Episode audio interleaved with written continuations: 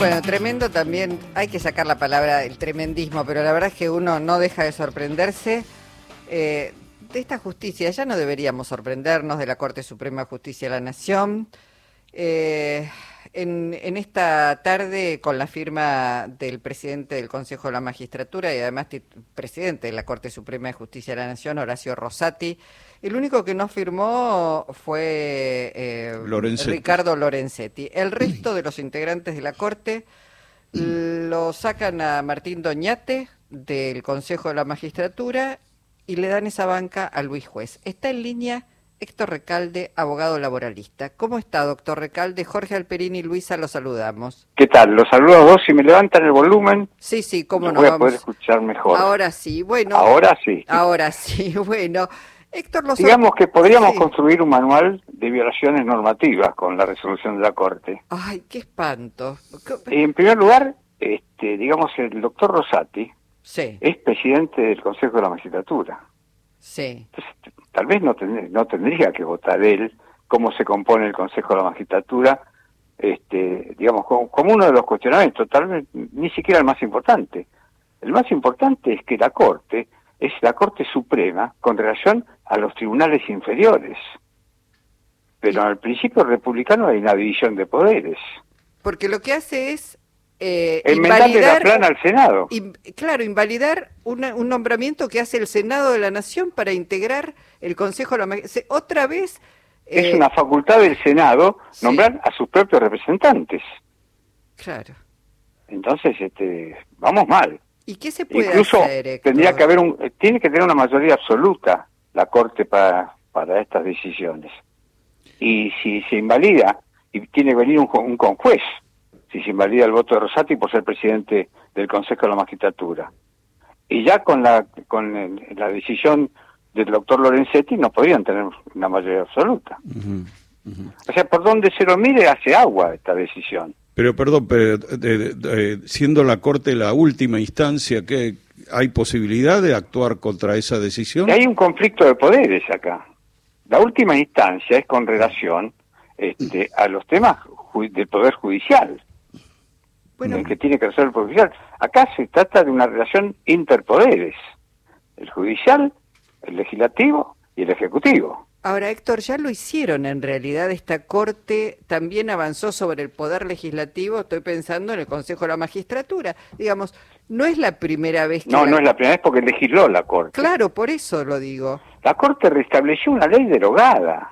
Bueno, es, un, es una aberración, es un Es una aberración. Por eso le van a plantear, tengo información, el juicio político a la Corte por esto. ¿eh? Ah, bueno, al fin, al fin. Yo me alegro porque esta corte no deja de hacer mamarrachos jurídicos. Sí, sí, sí, sí.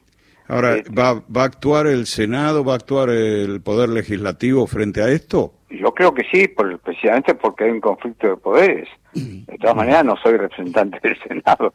Esperemos que pero estoy convencido que sí, que... Para colmo, para colmo cuando uno piensa en, el, en quien ha sido beneficiado por esta decisión de la Corte, Luis Juez, ex embajador en Ecuador, con un recorrido este, impresentable, realmente todo parece casi obsceno, ¿no?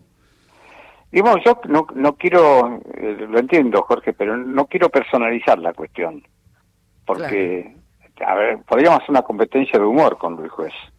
Eso sí, me le animo a eso, ¿no? Pero este, pero en presencia, en ausencia de él no, no lo haría, pero este, evidentemente no tiene, no tiene facultades, este, lo que para designar a, Luis de esta manera. Claro. Es, una facultad propia del Senado. Ahora, doctor, le, le pregunto, así como yo espero que salga bien o salga mal, se plantee juicio político a esta Corte por, por la cantidad de cosas que viene haciendo que son este, gravísimas. Sí, sí, este, Digo, salga bien o salga mal, no importa. Creo que hay que explicarle a la sociedad qué es lo que está pasando, el riesgo que corremos, que corremos todos, que corre la República y que corre la democracia con esta. Digamos que la vida y el patrimonio de los argentinos depende mucho de la decisión final de la Corte, ¿no? Para, para eh, esto hay que hacerlo, digamos, explicarlo no en latín, para que las ciudadanas y las ciudadanas comprendan la importancia que tiene cómo se integra la Corte Suprema, porque en el día a día en tratar de llegar a fin de mes estas cosas pasan de largo, ¿no? Claro. Para Ah, la ciudadanía de a pie, digamos, para Ahora- explicarlo de alguna manera. Además de eso, además Hay que de hacer eso- docencia, vendría a ser. Claro, y está muy bien. Además de eso, ¿entiende usted que debería el presidente de la Nación salir a explicar esta, esta gravedad? Porque ya, porque la verdad es que uno lo escucha al ministro de Justicia, al propio presidente hablar de esta corte, eh, hablar de la- las zafarranchos que han hecho en materia jurídica, y sin embargo eh, pasa, pasa nada. Digo, hay que salir a explicarlo con una, no sé, cadena nacional, decir por qué, con nombres, con apellidos. Y eh, sí, sería bueno. La verdad, este, yo últimamente me hice, en los últimos dos años, casi especialista en cuestionar decisiones de la Corte. Hmm. Y este, no me las publicó Clarín, ¿no? Hace 70 años que Clarín no me publica nada, pero como soy amigo de Horacio Berbisque, me la publicaba en el cohete de la luna. Bueno, que pero vio cómo registré son. cuatro, cuatro, este, cuatro notas cuestionando decisiones de la Corte, pero jurídicamente, no, este, no bajando al terreno personal. Antes fueron cómplices de la dictadura y a uno lo desaparecían y nunca más aparecía. Ahora lo desaparecen no publicando, invisibilizando las cosas que uno tiene para comunicar. Y claro, bueno. Es una eh, manera de desaparecer también. y la mesa, la, la- la- digamos, el, el cuasi monopolio hegemónico que tienen algunos sectores hacen que eh, la información, que es un derecho básico para para, la- para el pueblo, no no no se cumpla con el derecho de información.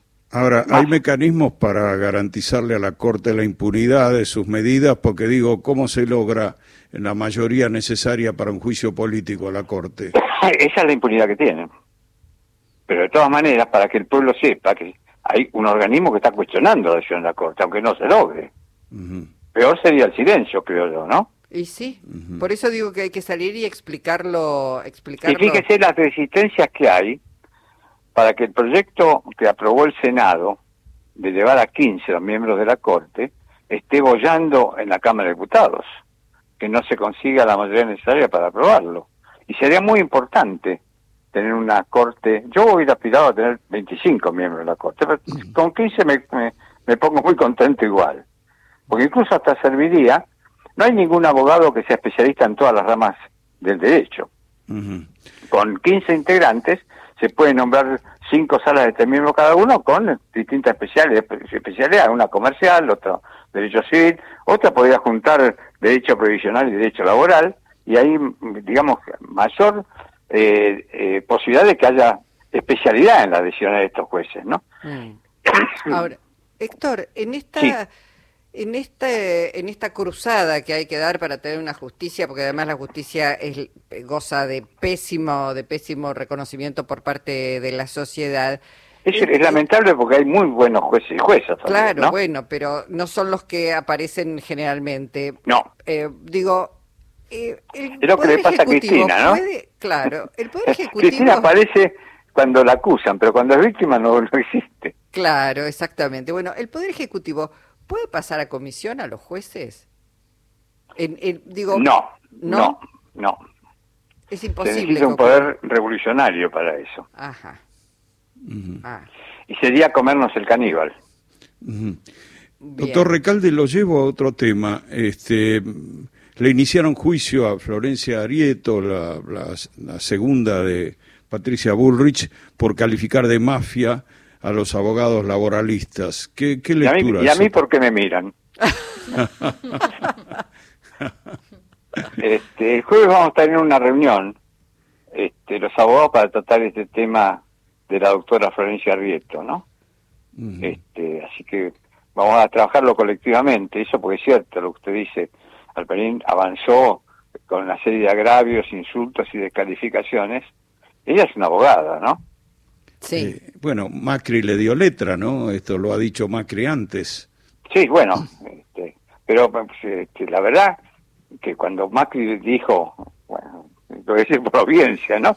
Que yo era el líder de la mafia de abogados laboralistas, en realidad me puso una medallita, ¿no?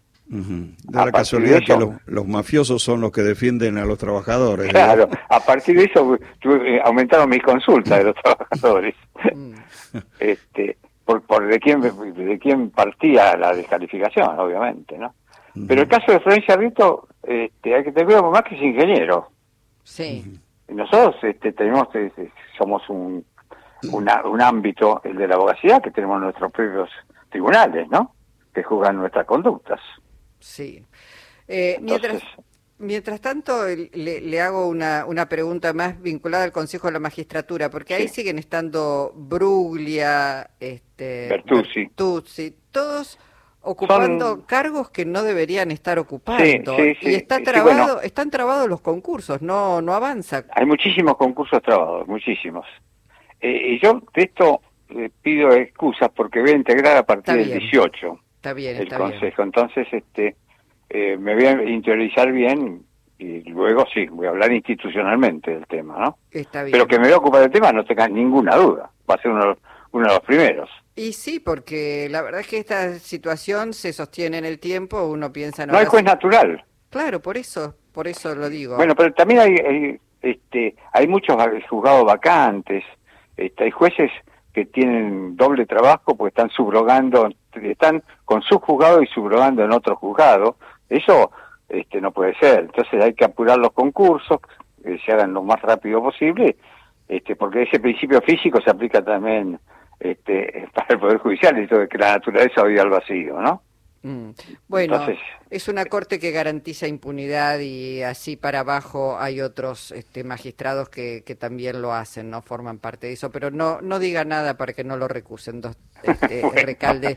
Le agradecemos muchísimo su tiempo. Eh, no, muchas gracias, los saludo a los dos y gracias por haber llamado. ¿eh? A ustedes, hasta pronto. Héctor Recalde.